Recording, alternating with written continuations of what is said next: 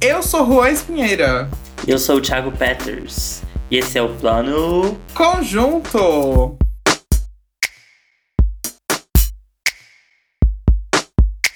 Oi, gente, chegamos aqui, o último, o último, finalmente, meu Deus, chegou o último episódio dessa maratona do Oscar. Dois meses falando filme de duas horas de duração e mais, um de três horas. Para encerrar, né, essa, essa, essa maratona, trouxemos aqui a participação de uma jornalista, colega nossa da FAC, ex-FAC, né? Formada. Será que um dia a gente chega lá, Peters? Será? Formada, oh. jornalista do Metrópolis, amiga pessoal do Léo Dias. Ai, gente. Maria Aquino. Oi, Maria. Oi, gente! Muito feliz por ter recebido o convite para participar aqui do Plano Conjunto. Antes de tudo, eu sou uma grande ouvinte, uma grande fã, amiga pessoal também dos meninos. Então, estou muito feliz de participar também desse episódio. Tudo! Então, Maria, o que, que você achou do filme? Qual a sua nota para ele? De 1 a 5 estrelas, eu acho que eu vou dar 4 estrelas mesmo. Porque eu costumo ser uma pessoa boazinha para classificar filmes. Mas num primeiro momento, eu admito que eu achei que eu ia gostar mais do que eu realmente gostei desse filme. Uhum. Mas eu não acho que isso deixe ele, assim... Eu, acho, eu ainda acho que vale a pena, assim, assistir. E você, Peters? Também acho que eu tô na mesma vibe.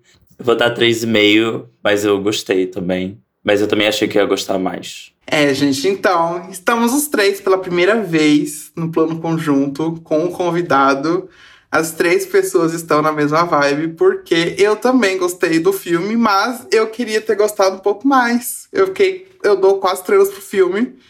É, é uma nota assim alta, porque o filme realmente é bom, mas é aquela coisa. Eu queria umas cinco estrelas, mas não foi. não sei, eu, eu sinto falta de alguma coisa que eu ainda não consigo. Faz uma semana que eu vi o filme, eu ainda não consigo Dizer o que é. Passar por palavras, assim, é, sabe? Mas, no geral, assim, eu, eu gostei bastante. Indo para as notas da crítica, no Rotten Tomatoes, 91% da crítica e 65% do público. IMDB 7,4 de 10 e Letterboxd 3,8 de 5. Nosso público do Rotten, eles odiaram demais o filme. 65% baixíssimo. Mas é aquela coisa que a gente já, já falou em vários outros filmes, principalmente do Oscar. Quando o filme é um pouco mais devagar ou quando ele não é tão linear, geralmente a nota do público cai bastante. É, e é meio que assim, é um romance, né? E, tipo, geralmente romance a gente tá acostumado a um filme de uma hora e meia, por exemplo. Licorice tem uma hora a mais do que isso desse tempo, são duas horas e treze, se eu não me engano. Ele tem um, uma peculiaridade ali no roteiro, na, na edição dele, né? Tipo, tem uns saltos ali que talvez não agrade o público, né? Eu vi comentários assim sobre, sobre a história assim que o pessoal não gostou, então isso acho que dividiu bastante. Eu acho que, sei lá, as pessoas vendo assim a proposta, tipo, das artes, do pôster, trailer, eu acho que talvez as pessoas foram com uma expectativa ali de um Uhum. De um clichêzão anos, anos 70 e. sei lá. Mas é isso, gente. Paul Thomas Anderson.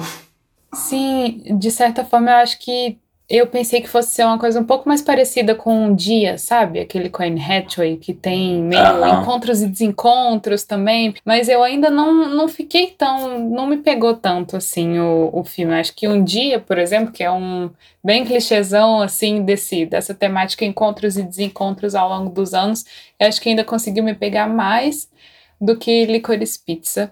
E eu acho que uma coisa que me deixava pensando assim, enquanto as coisas estavam acontecendo, não sei o que, não sei o que, ai, acontece uma coisa, acontece outra. Eu ainda tava no fundo, assim, a vozinha pensando, gente, mas eles têm 10 anos de diferença. a gente já pode falar sobre isso? Podemos. Sim, eu, sim. É. Esse é o principal do filme, eu acho, porque eu ficava assistindo, mas eu sempre ficava com o pé atrás, tipo, era pra eu estar tá achando isso normal? um, tá, vou continuar assistindo, mas era pra isso estar tá acontecendo mesmo? Era meio estranho. Sim, e aí a, a, personagem da Alana, numa hora ela tá ali com os meninos de 15 anos, na outra hora ela tá com um, um senhor lá, que eu não sei quantos anos é, tem, uns uh -huh. 60, ela não conhece pessoas dela. de 25, de 30, não tem essas pessoas ali, ou ela tem que ficar nos extremos. Pois é, é ainda tem uma parte do filme que eu achei engraçado, que ela tá fumando com a amiga dela e ela fala. Eu acho meio estranho que eu só tô andando com gente de 15 anos de idade. Eu fiquei tipo, sim. e você sabe disso. É, tipo, não tem pessoas da sua idade, além das suas irmãs, pelo amor de Deus. é. verdade. Mas é isso, esse é o, o, Paul Thomas Anderson, que sempre chega chegando nas temporadas de premiação. Eu acho incrível que ele. Ele lança filme, tipo, todo ano, ele sempre tem uma pausa, assim. Tipo, o último dele foi Trama Fantasma, né? Que teve bastante repercussão no Oscar em 2018, o filme de 2017. Ele é conhecido também por Sangue Negro, Bug Nights também, é bastante famoso dele. E, assim, a parceria dele com as Rain é, é, vem de antes do filme. Ele já dirigiu vários clipes delas. Então, essa parceria aí vem desde antes. E é engraçado, acho que essa história do, da coisa mais. da pessoa. Da, da menina ser mais velha e o menino ser mais novo, super mais novo, né? Vem dele mesmo, do próprio, do próprio Paul Thomas Anderson, porque quando ele era criança, a professora primária de arte dele era a Dona Haim. Haim. Eu não, eu não sei falar direito o nome delas. Haim. que é a mãe da, das meninas, né? Das três. E ele, o filme é parcialmente inspirado numa paixão que ele teve por ela quando ele era aluno. Aquela coisa de. aquela paixonite que aluno tem por professor quando é mais novo, assim, que algumas pessoas têm.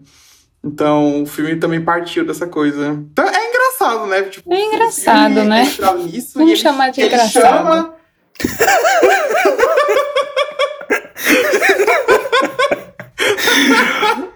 pra não falar outra coisa, é engraçadíssimo. Bizarro, bizarro.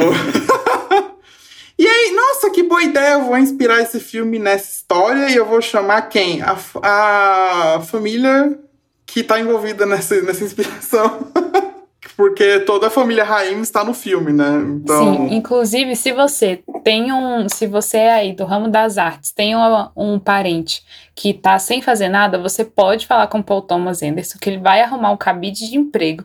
Nesse filme, por exemplo, tem toda a família Raim, tem o, o pai do DiCaprio e tem também as ah, filhas do Paul Thomas Anderson que eu vi que elas participaram, né? Que elas estão ali com, com os meninos de 15 anos em alguns momentos. Então, se você tem algum parente encostado que tá ouvindo esse episódio, você pode sugerir pro, pro Paul Thomas Anderson que o Paul Thomas Anderson arranja um emprego para ele no próximo filme ali, um, um bico de figurante.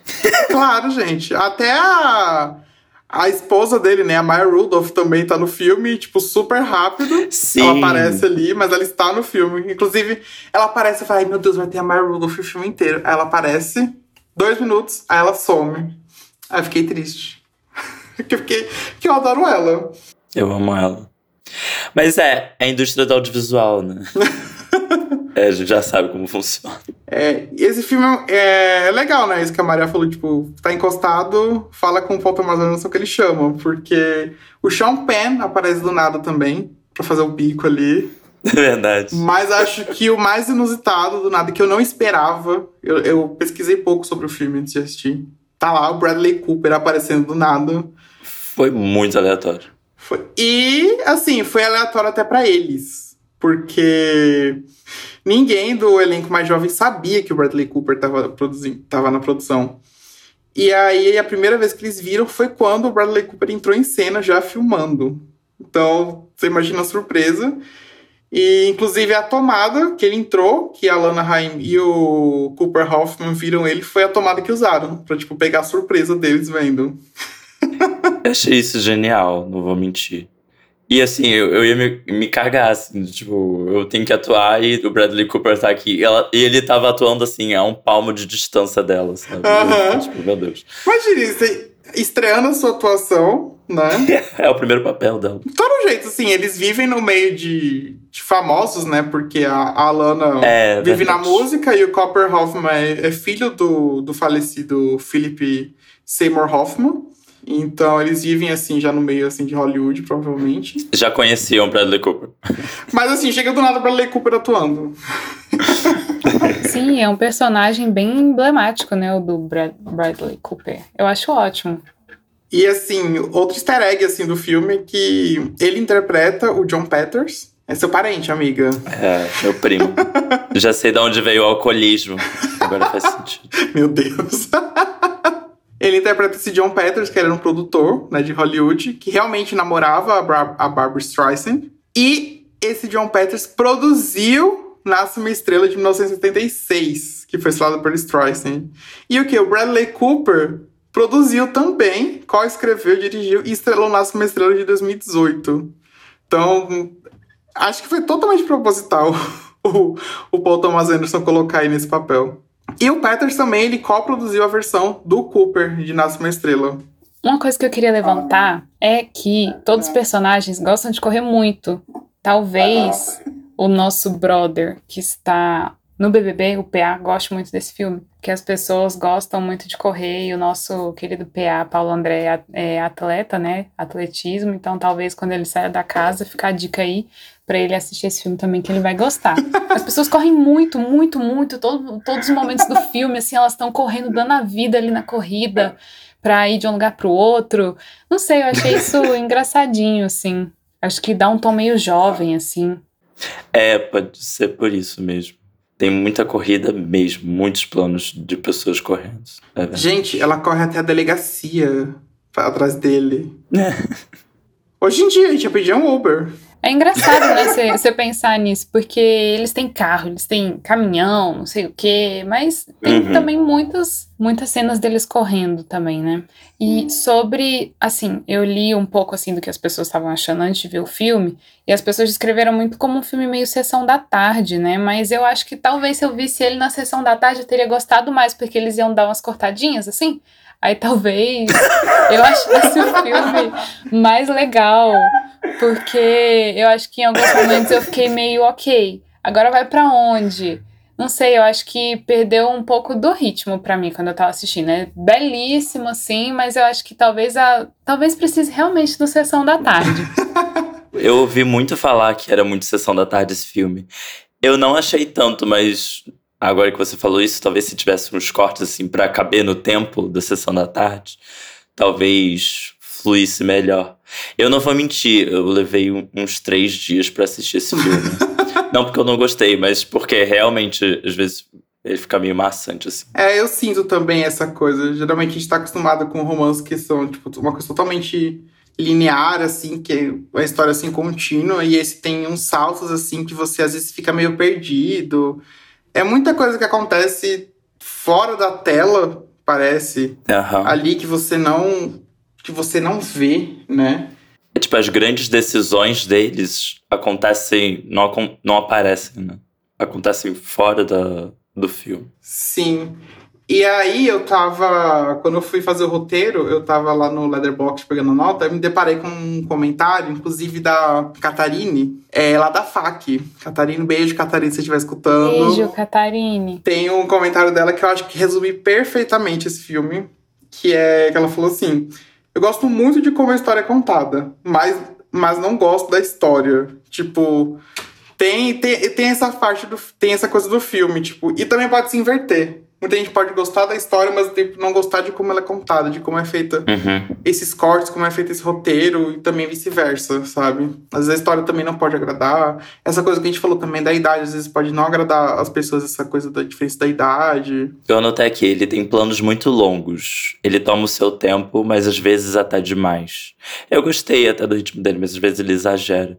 E uma coisa que eu gostei é que ele é muito visual. Ele conta umas piadas de uma forma visual. Isso eu achei bem legal, assim. Só que às vezes ele demora muito para chegar lá só. E aí, às vezes a piada nem vale a pena, porque piada geralmente tem que ser um pouco mais rápido. Mas tem uns contrapontos também, tipo, quando ela tá dirigindo caminhão de costas, aí já muda completamente assim a, a lentidão vai embora. Ele entra num fluxo ali doido. O que eu achei muito legal, eu amei essa cena. Essa cena é ótima, eu gostei muito também. Cena é perfeita, né? E, tipo, a própria Lana tava dirigindo o caminhão. Ela não precisou de dublê. A fodona. Sim, demais. É engraçado porque quando o filme começou, ele começa tão rápido Tipo, o filme começa e tá lá, pá, os dois estão interagindo já. Não tem geralmente aquela coisa, tipo, começa e apresenta um pouco de um, um pouco de outro, para depois eles interagirem.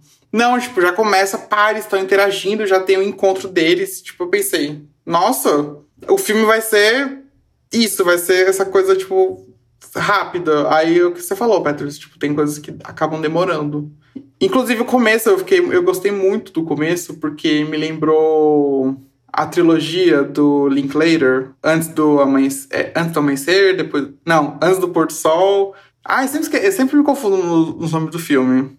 Mas os filmes são perfeitos, gente, assistam. Que é tipo, os filmes são basicamente o casal conversando ali, sabe? A câmera seguindo eles conversando. Eu acho incrível. Então, o começo do filme ele, eles conversando e depois no encontro eles conversando. Eu pensei, será que vai seguir muito essa vibe? Até segue um pouco, assim, porque eles, eles conversam bastante, eles interagem bastante. Você falando disso, eu lembrei que eu fiquei pensando sobre a construção da personagem da Alana, assim, né? Porque eu vi esse negócio meio de tentar mexer um pouco com isso, de ai. Ela é, a, ela é a pessoa mais velha, ela é a pessoa que está meio que sendo idealizada, vamos dizer assim, ali pelo, pelo, perso pelo personagem mais novo, mas ela é bem imperfeita ali, você não sabe, ela não sabe muito para onde ir, o que fazer da vida. Eu fiquei pensando nisso. Então, ao mesmo tempo que ela é idealizada, ela tem esse, esse toque meio complicada e perfeitinha, e aí, assim, pelo menos na visão dele. E, eu, e agora que você falou disso, de falar, tipo, ah, já começa com eles interagindo, eu acho que eu senti falta, talvez, um pouco de entender melhor de onde veio a Alana. Assim, por que, que a Alana, aos 25 anos, ela estava trabalhando com aquele, aquele cara velho que ficava batendo a bunda dela quando ela passava, tirando foto de criança? Tipo, por que, que ela. Por que, que ela estava ali? Eu acho que durante o filme eu fiquei. Eu senti um pouco de falta disso e eu não, não tinha reparado. Eu acho que o dele, o dele você entende até um pouco mais, assim, o, o plano de fundo dele, mas eu acho que o da Alana, eu acho que falta um pouco ali.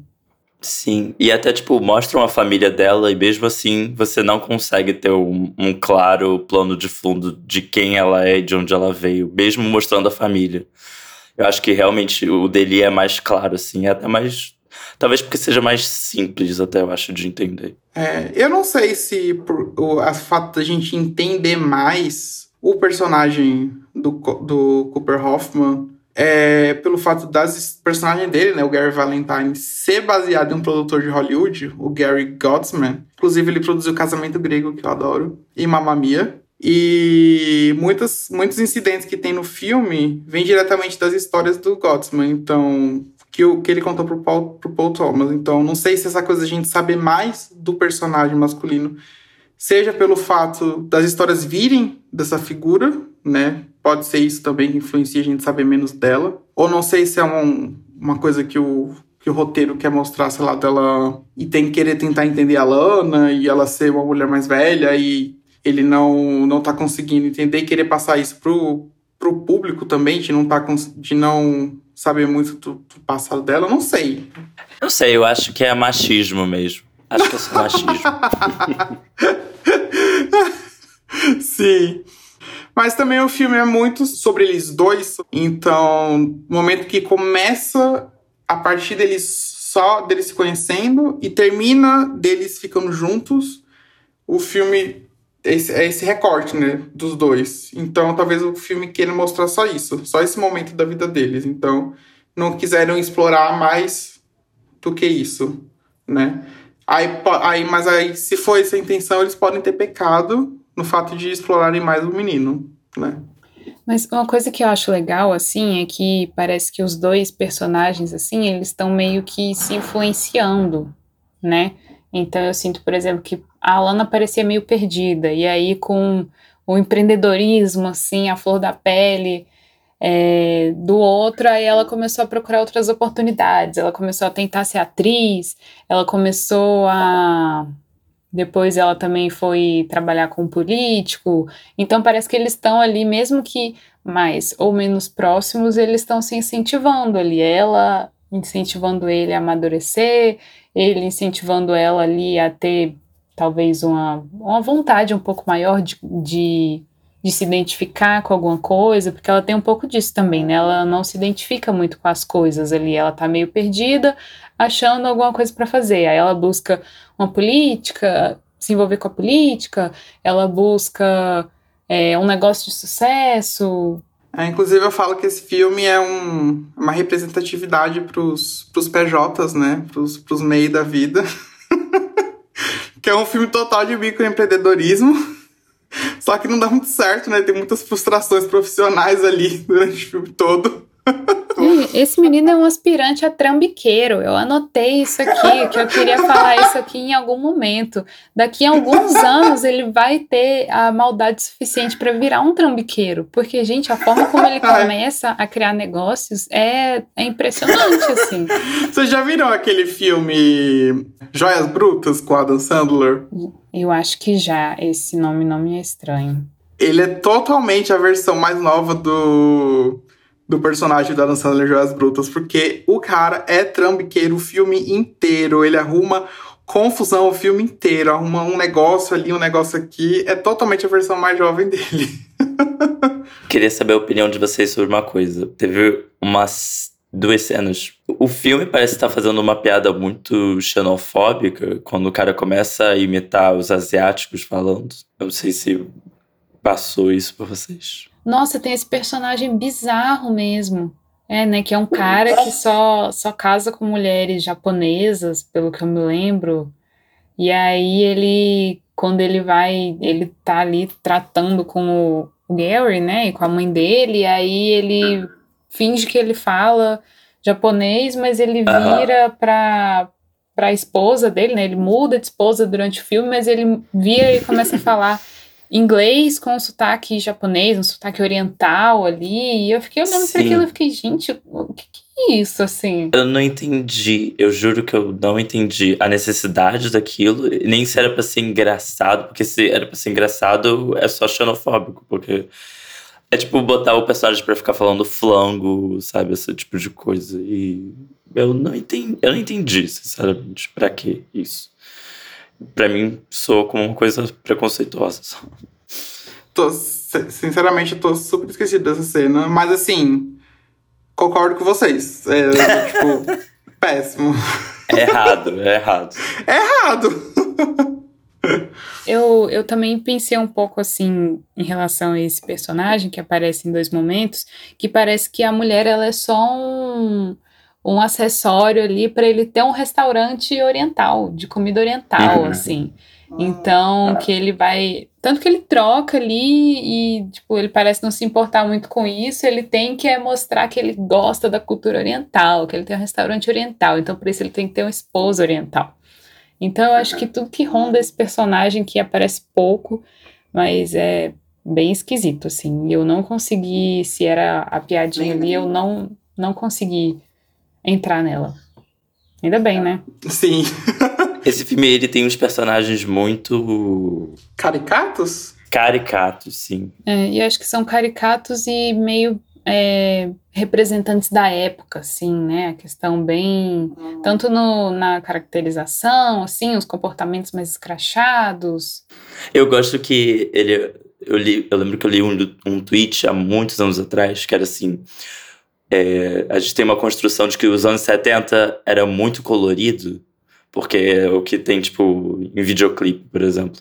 Mas, na verdade, os anos 70 era muito marrom, era muito madeira. E esse filme, ele, é, ele tem bem essa paleta, assim, mais sóbria. É o que eu gosto muito, muito, muito do filme mesmo. É essa, esse design de produção dele. Todo, toda a ambientação do filme dos anos 70 eu gosto muito, porque diferente de muitos filmes que tentam voltar à época, às décadas de 60, 70 e 80, ele consegue te levar para lá e ele parece um filme feito naquela época. Sabe, muitos filmes te levam lá e não parece. É, tipo, parece que é um filme feito hoje, representando aquela época. Não, esse filme é, é feito hoje, se passa nos anos 70, e parece que foi feito ali, sabe? Eu gosto muito disso. Inclusive, o. Você começa o filme, né? Aí você vem, ah, licorice pizza. Será que. Aí quando ele começa a negócio de empreendedorismo, você fica, será que ele vai abrir uma pizzaria em algum momento? Será que é a pizzaria que vai dar certo? Não, não tem pizzaria. Alerta! Se você tá por algum motivo você tá escutando a gente, você não viu o filme, não tem pizza. Você não vai ver uma pizza, uma pizzaria, não tem. Eu fiquei esperando, não tem. É, de um comentário da minha amiga no Letterboxd que era: a pizza era de abacaxi. Ela deu duas estrelas. ah, compreensível. Pois é. o título, ele é só uma gíria norte-americana para disco de vinil, né? LP Licorice Pizza, para remeter, né, ao século passado, e foi o nome de uma rede de lojas de discos na Califórnia que teve, que fez muito sucesso, tinha fila pra caralho. E a loja foi inaugurada em 69, teve loja lá nos anos 70, né, na época do filme, e fechou as portas em 86 faliu a coitada. Eu li uma parte do, de uma entrevista do Paul Thomas Anderson que ele fala que daria essa nostalgia para as pessoas que viveram essa época e para as pessoas que não viveram, que não sabem o que é, é um nome bonitinho, que soa bem. Que funciona como nome. Sim. Eu acho que dá, essa, dá esse tom, né? Tipo, você chamar o negócio de uma gíria dos anos 70 você, e não uma coisa específica, por exemplo, do relacionamento deles, é, de algum personagem, você abrange o filme para essa época. Então você, você dá esse, isso mesmo que ele falou, você viu na entrevista, né? Tipo, que ele vai dar um, uma lembrança, assim, pra galera que viveu nessa época. Sim, e sobre essa parte da, da ambientação, também eu gosto muito da ambientação do filme, de como eles assim, as, as paisagens, as roupas, toda essa parte, assim, do design de produção, direção de arte, para mim é muito, muito bonito. E eu gosto também de ver um filme que é que se passa em alguma época diferente que realmente tá lá nessa época. Porque eu sou, por exemplo, uma hater considerável da série da Netflix Coisa Mais Linda a série brasileira Coisa Mais Linda, porque parece que assim, que é uma série de época que as pessoas estão em 2021, 2022, assim, tipo os argumentos delas, os pensamentos delas, todos assim, são, sei lá, mulheres da década de 20, 30 que têm argumentos das feministas de 100 anos depois, que tem cabelos das pessoas de 100 anos depois. Então isso me incomodava muito assim, porque para mim não parecia de verdade assim a série, se estragou muito a série para mim, eu sou uma grande hater. Mas eu gosto de ver assim essas produções, como você falou, a questão do de ter mais madeira, tons terrosos e tudo mais. Tudo isso parece assim bem bem natural assim, até quando eu vejo algumas Sim. coisas de casas muito antigas que nunca foram reformadas nos Estados Unidos. Quando eu tô ali perdida nos programas do Discovery Channel. É isso que é isso que você vê. E o que você falou da Netflix, você falou perfeitamente. Que a Netflix fazer coisa de época para ela é simplesmente colocar um filtro CEP ali e falar, ah, estamos nos anos 70. Tem aquele filme com o Leandro Hassum de Natal, que aí eles, o começo do filme se passa nos anos 70, 80, alguma coisa assim. O filme parece que totalmente se passa no século XXI, eles simplesmente colocaram um filtro ali na colorização do filme e falaram, ah, estamos nos anos 80. E é isso. Então, assim, pelo amor de Deus, né? Direção de arte, colorização. E a direção, gente, do Paul Thomas Anderson? Vamos falar dele, que foi indicado a melhor diretor. Eu acho que tá de parabéns. eu não sei, eu, go eu gosto bastante. Eu acho que, ao mesmo tempo que ele queria fazer um filme bom e fez, ele também, essas pequenas coisas, tipo de chamar as Raim, que ele já trabalhava, chamar o, fi, o filho do Philip Seymour Hoffman para fazer lá, essas pontas de, de, outros atores. E os filhos dele, mostra essa coisa, esse cinema meio hollywoodiano, mas ao mesmo tempo. Não é caseiro, mas tipo. familiar, mas. É, ele não tem essa áurea de filme hollywoodiano ultra comercial, milhões e milhões de dólares. Ele parece uma coisa bem acolhedora, eu acho, tá familiar mesmo, sei lá. É, e eu sinto que ele, ele deu importância, assim, aos, aos detalhes, assim, que tinha que dar. Eu senti, eu senti essa coisa da direção dele. A mesma coisa de, de Trama Fantasma, que eu vi dele em 2017, também senti essa mesma coisa. Claro que é uma, uma produção, assim, que aparenta ser muito maior, assim, termos de design de produção e tal, mas é a mesma coisa, você atenta aos detalhes, tem todo um cuidado ali. É, eu acho que de forma, de maneira geral, eu gostei, assim, acho que talvez em alguns momentos tenha perdido o ritmo para mim, mas tirando isso, eu acho que ele conseguiu fazer um, um trabalho bonito, assim, de é, visualmente bonito, de ter apresentado personagens que são interessantes, que você não consegue entender 100% de primeira. Total, Maria, personagens interessantes. Acho que falta de falar disso. Acho que os personagens são de fato interessantes. Principalmente os protagonistas, eles, eles são eu acho eles interessantes. Principalmente a para mim a Alana, né? Ela para mim é mais mais interessante ali. E é bom fazer isso no filme. Geralmente a gente vê muitos filmes que, sei lá, tem um protagonista e quando termina a gente fala, nossa, que protagonista chato. Mas adorei o coadjuvante. O coadjuvante roubou a cena. Ai, sei lá, tipo, West Side Story. West Side Story eu não suporto os protagonistas, mas os coadjuvantes eu adoro. A Ariana DeBose totalmente roubou a cena ali, vai ganhar provavelmente o Oscar, então acho que esse filme não peca nisso. Acho que fazer um bom protagonista pro seu filme acho que é importante. E acho que foi, foi fato nesse filme. Eu acho que apesar disso, eu não. Eu acho que a personagem da Lana não foi tão fácil de gostar para mim. Não sei, eu acho que eu senti uma resistência inicial ali em gostar um pouco dela. Acho que porque eu ainda estava tentando entender qual era dela, alguma coisa assim, mas eu acho que ela. E eu acho isso interessante também, tipo, porque eu acho que talvez seja uma pequena mudança ali. Eu ainda. Eu continuo achando que ela foi apresentada como uma personagem que era idealizada pelo, pelo Gary e tudo mais, mas eu acho que não deixa de ser uma pequena mudança ali, de não apresentar uma mulher que é simplesmente rasa, assim, que é, que é aquilo e pronto, que ela tem frustrações profissionais, que não é uma pessoa legal 100% do tempo. Acho que ela tem uma camada mais de, de complexidade. Uma coisa que eu tava pensando entre eles, se a diferença de idade fosse menor, o filme ainda funcionaria.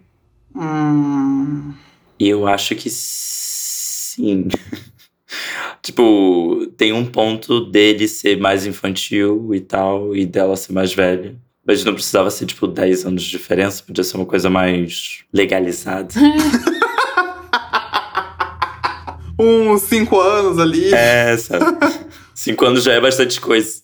Às vezes a pessoa mais nova é mais madura do que uma pessoa mais velha. Então, tipo, a idade às vezes nem faz diferença, sabe? Por que, que isso é Sim, tão enfatizado? Eu senti isso um pouco no, no Gary, porque ele tava ali só com a mãe dele, né? Ele precisava inventar coisas para eles se virarem. Eu senti que ele tinha responsabilidade maior dentro de casa, assim, talvez.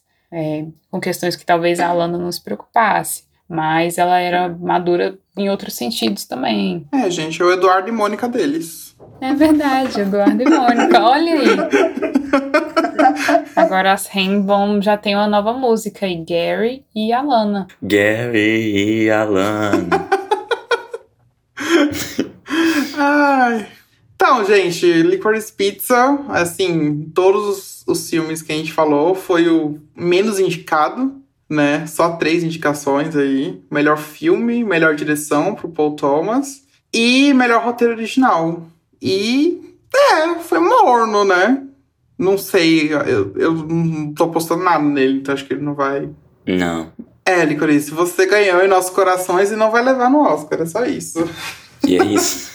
Eu acho que não deixa de ser um filme ah. confortável, assim, sabe? Ah, que tem aquela pegadinha nostálgica, que é bonitinho, que tem ali a relação de duas pessoas.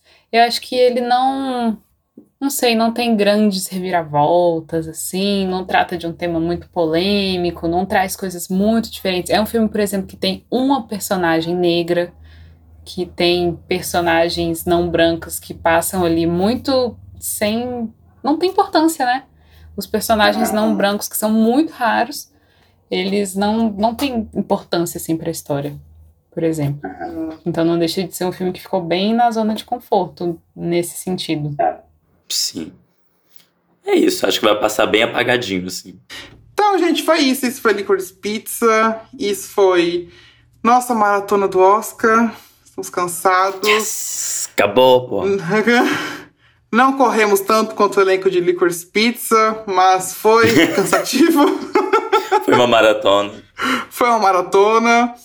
E obrigado, Maria, pela sua participação aqui encerrando o programa. Foi tudo sua participação aqui com a gente. Obrigada pelo convite. Foi ótimo. Obrigada também aos ouvintes. Digam o que vocês acharam, compartilhem as opiniões e um beijo para todo mundo que está escutando. Sim, amiga. E usa esse espaço também para se divulgar, amiga. Pode divulgar sua arroba aí, pode divulgar alguma coisa do seu trabalho que você quiser aí, jornalista.